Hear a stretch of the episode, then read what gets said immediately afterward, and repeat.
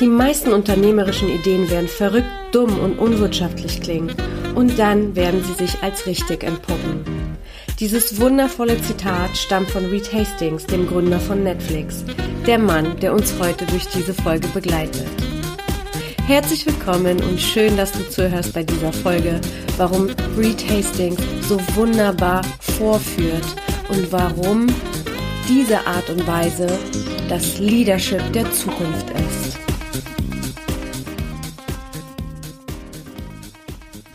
Hi, schön, dass du wieder zuhörst und da bist.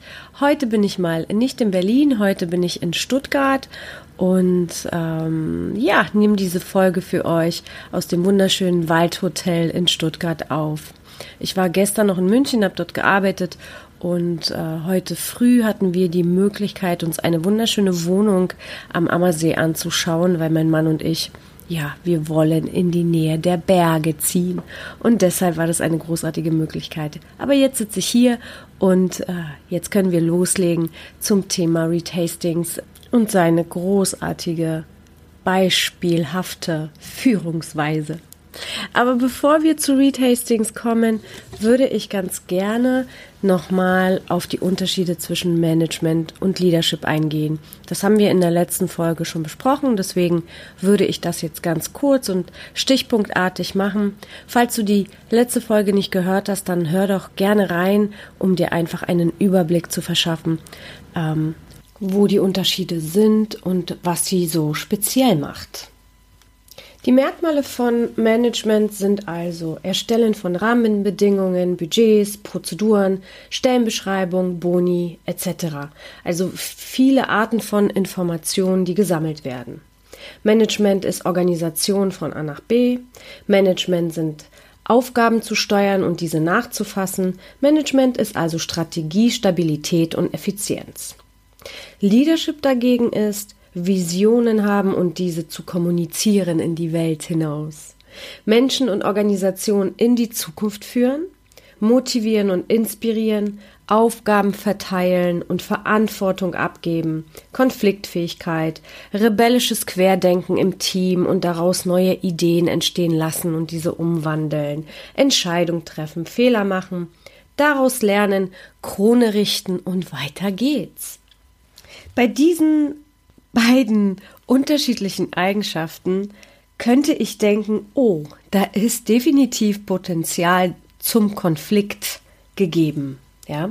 Leadership könnte dann äh, die, die Planung, die Stabilität, die Strategie und Effizienz auf den Kopf stellen.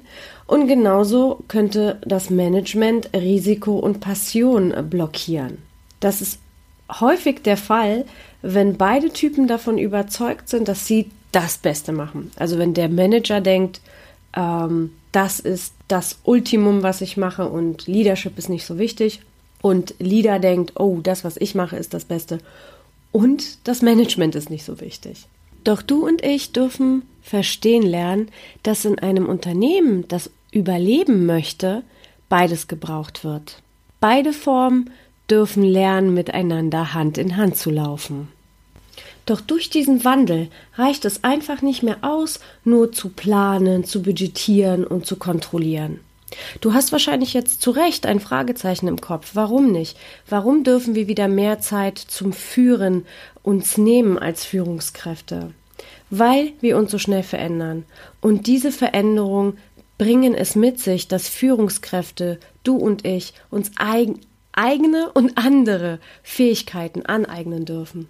Wir dürfen wieder lernen, auf unser Bauchgefühl zu hören. Wir dürfen wieder zurück zur Beobachtung gehen. Wir dürfen wieder neue Sachen ausprobieren lernen. Und wenn die neuen Sachen, die wir probieren, nicht funktionieren, dann dürfen wir sie wieder verwerfen und was Neues uns ausdenken. Unsere Aufgabe wird es sein, Agilität und agile Führung in den Unternehmen zu implementieren.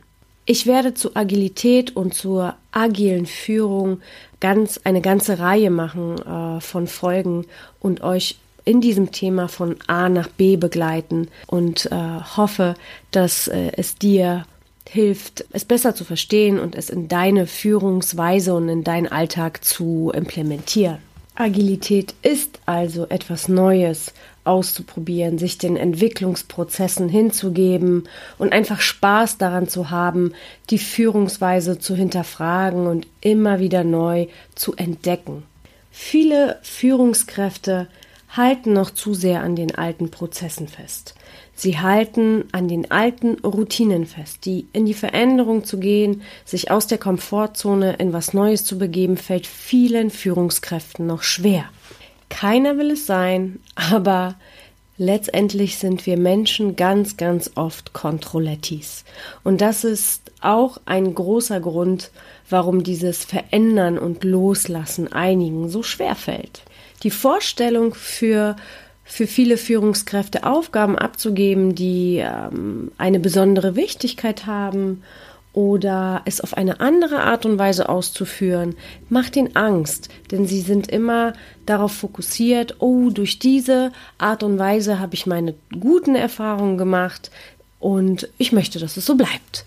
Doch du und ich dürfen auch jetzt mal anpacken und unseren Mitarbeitern, unseren Führungskräften auch mal Verantwortung geben und sie in die Eigenverantwortung gehen lassen und einfach die Freude daran zu entdecken, dass wir denen das zutrauen, du und ich.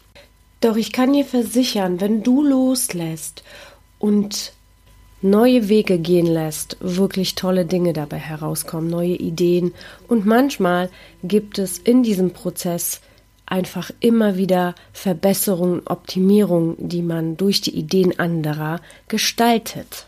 Steve Jobs hat es bei diesem einen Satz so hervorragend auf den Punkt gebracht. Und äh, der Satz, den ich meine, lautet, ich stelle nicht schlaue Leute ein, damit ich denen sage, was sie tun sollen, ich stelle sie ein, damit sie mir sagen, was sie tun sollen. Und genau das ist der Trend der Zukunft. Deshalb habe ich mir heute den Reed ausgesucht, weil er für mich als Beispiel vorangeht. Und ja, kurz zu, zu seinen Daten. Reed Hastings ist 1960 geboren und so ziemlich der mächtigste Mann in der Medienwelt. Er hat 75 Millionen Abonnenten, 40 Milliarden Dollar Börsenbewertung, 6 Milliarden Dollar jährliches Produktionsvolumen und das Ganze ist gerade erst am Anfang. Oder leihst du dir noch Videos in der Videothek aus? Ich vermute eher nicht. Und genau das ist der Preis des Nicht-Hinguckens und sich nicht weiterentwickelns. Es ist auch für mich total erschreckend zu sehen, okay, ich habe mir noch vor einem Jahr wirklich Videos ausgeliehen und das ist heutzutage sowas von gar nicht vorstellbar in meinem Alltag. Und dass eine Branche von einem Tag auf den anderen so verschwinden kann, das ist auf der einen Seite erschreckend, aber auf der anderen Seite ist es wichtig, sich das bewusst zu machen, die Angst zu verlieren und einfach die Freude daran zu entdecken, das Neue auf sich zukommen zu lassen. Aber zurück zu, zu Netflix. Ich möchte dir jetzt anhand ähm, seiner Beispiele zeigen, warum er für mich so ein Vorbild ist und warum ich denke, dass diese Führungsweise ähm, ja die Führungsweise der Zukunft sein wird. Und das allererste ist, dieser Mann hat gar kein Büro. Er sitzt in seinem Office irgendwo. Er setzt sich jeden Tag an einem anderen Ort hin und hat gar keine Machtsymbole als ja diese Person der der Medienwelt. Dazu habe ich sogar ein tolles Beispiel aus Deutschland. Ich äh, war Spätsommer in München auf der Suche nach einem Hotel und äh, mein Mann und ich waren dort übers Wochenende und er sagte zu mir, oh, er hat ein schönes gefunden und wir sind im Soulmate gelandet in München. Als wir dort ankamen, war ich wie verzaubert. Dieses Hotel hatte gerade ein Event, also spielte auch noch ein DJ Musik und die Stimmung war einfach wirklich der Hammer. Ich habe mein Smartphone gleich rausgenommen, habe sofort ähm, kurzen Film gemacht und es bei meinen Social Media Portalen gepostet, wie begeistert ich von diesem Hotel bin. Dann kam mein Mann mit dem Hoteldirektor ähm, ins Gespräch und er erzählte uns, dass er auch kein eigenes Büro hat. Er arbeitet immer von der Lobby aus, weil dort Office-Möglichkeiten für die Gäste sind und somit sitzt er auch an diesen ja, Plätzchen. Ähm, Dann kam der Marketing Director dazu und sagte, hey, ich habe gesehen, dass du uns gefilmt hast und ich freue mich total, wenn Gäste so auf uns reagieren. Und das Team war total dynamisch, offen und hatten wirklich viel Spaß daran, dort zu arbeiten. Das hat man richtig gemerkt. Zusätzlich ist hat dieses ähm, Hotel wirklich ein flexibles Konzept. Die Zimmer sind wie eine Wohnung aufgebaut. Du hast eine Kochinsel, einen Kühlschrank, einen Officeplatz. Und wenn du wirklich länger bleibst, dann kriegst du auch die Preise so angepasst, dass es ja vielleicht schon so teure Monatsmiete in München ähm, hergibt und äh, lebst im Hotel. Also du wirst da jeden Tag äh, verwöhnt mit frischen Handtüchern und einem geputzten Zimmer. Was aber daran so, so furchtbar spannend ist, dass dieses Konzept schon für die Zukunft ausgelegt ist. Denn die Menschen der Zukunft, die jungen Leute, werden einfach mehr reisen. Sie werden nicht mehr so wie die Älteren oder unsere Eltern ein ganzes Leben lang in einer Stadt leben wollen. Sie werden Europa erkunden, vielleicht auch noch darüber hinaus. Und das ist, wird total normal sein, dass man in mehreren Ländern gelebt hat und Erfahrung, internationale Erfahrung ähm, sammelt. Äh, lasst uns zu, zurück zu Reed kommen. Er hat also kein eigenes Büro und sitzt jeden Tag an einem anderen Ort. Er setzt sich zu seinen Leuten dorthin, wo gerade Platz ist. Und beobachtet, er spricht mit dem Team, denkt nach, geht mal äh, ins Gespräch mit der Marketingabteilung, mal mit der IT-Abteilung und schaut sich die Serien, die er so produziert, auch selber an. Das ist so smart und angenehm. Er erlaubt sich, öffentlich von den jungen Leuten zu lernen und holt sich Ideen. Das ist eine tolle Eigenschaft einer Führungskraft. So, jetzt habe ich auch noch kurz meinen Laptop geladen, denn wie ihr gehört habt, hat mein Akku gerade nach Essen geschrien. Aber zurück zu unserem Read. Zusätzlich ist er auch oft gar nicht in seinem Office. Er ist draußen und holt sich seine Inspiration in der Welt. Netflix schreibt auch nicht mehr auf, wann die Leute zur Arbeit erscheinen. Also ne, kein 9 to 5, keine Uhrzeiten, keine Arbeitszeiten. Und seit 2004 wird sogar der Urlaub nicht mehr aufgeschrieben. Reed Hastings sagt dazu ganz überzeugend, dass es auch ohne Vorschriften funktioniert, denn am Ende des Tages zählt das Resultat. Und er fokussiert sich aufs Wesentliche.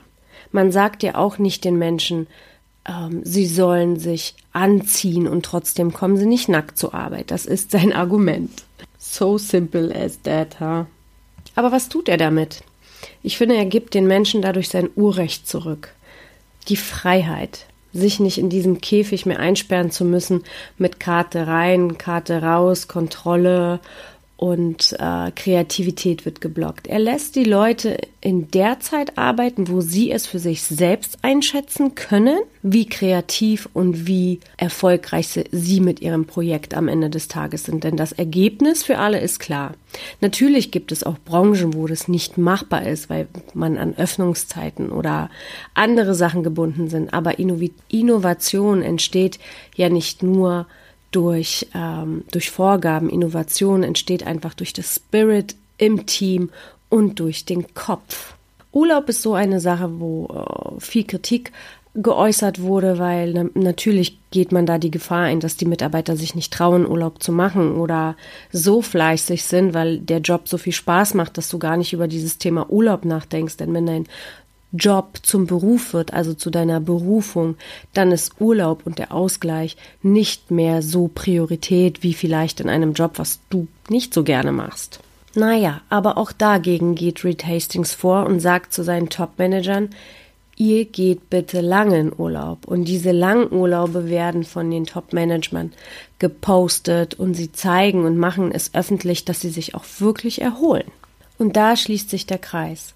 Es gibt keine Regeln, er lässt eine neue Kultur entstehen.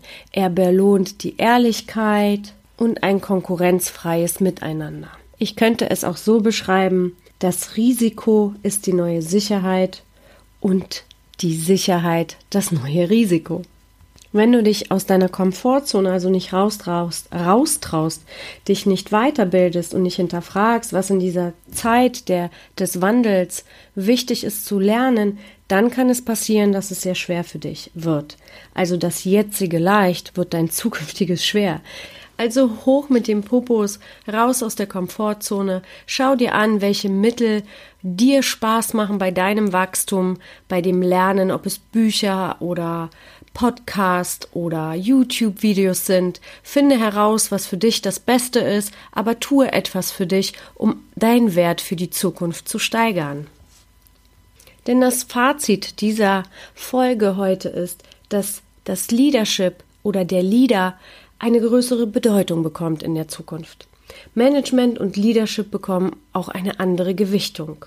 Während Management sich auf das Messbare, auf die Stabilität und Effizienz fokussiert, wird Leadership mehr nach vorne rücken und sich auf die Annahme der Veränderung, die Annahme der Schnelligkeit fokussieren. Leadership wird Menschen und Organisationen begeistern und diese in die Zukunft führen. Das heißt, für alle Unternehmen, für Führungskräfte und für die Teams, die du zusammenbaust oder für, du, für die du verantwortlich bist, Gute Mitarbeiter, die besten Mitarbeiter bekommen nur Unternehmen, Führungskräfte, die authentisch sind, die authentische Leader in den Teams haben, die Visionen haben. Menschen wollen etwas bewegen. Die, die neue Generation fokussiert sich auf Nachhaltigkeit, äh, die Welt besser zu machen. Die Anziehung ersetzt den Druck. Wenn du, liebe Führungskraft, als eine erfolgreiche Führungskraft sein möchtest und Resultate steigern und deine Ergebnisse optimieren und stetig verbessern, dann darfst du dich auch in die Anziehung entwickeln. Und damit du dir einen besseren Überblick selber machen kannst, habe ich heute zwei Bücherempfehlungen für dich. Das eine ist von Gerald Hörhan, Der stille Raub. Da geht es darum, was die Digitalisierung so mit sich bringt und wie sich der Markt entwickelt und was du lernen darfst, um in der Zukunft gut zurechtzukommen. Und Christoph Käse mit dem Silicon Germany Buch, wo du hervorragend die Zukunft oder in die Zukunft sehen kannst. Und wenn dir dieser Ausflug in die Zukunft gefallen hat, liebe Führungskraft, dann freue ich mich wie immer sehr, sehr, sehr, sehr über eine gute Rezension bei iTunes und über dein Feedback. Vernetzen wir uns über meinen Blog, wenn du möchtest, bei Facebook oder Instagram und lasst mir eure Erlebnisse da. Lasst uns einfach gemeinsam die Führung wieder schön machen. Ich danke euch vom Herzen fürs Zuhören und Cheers, deine Goscha.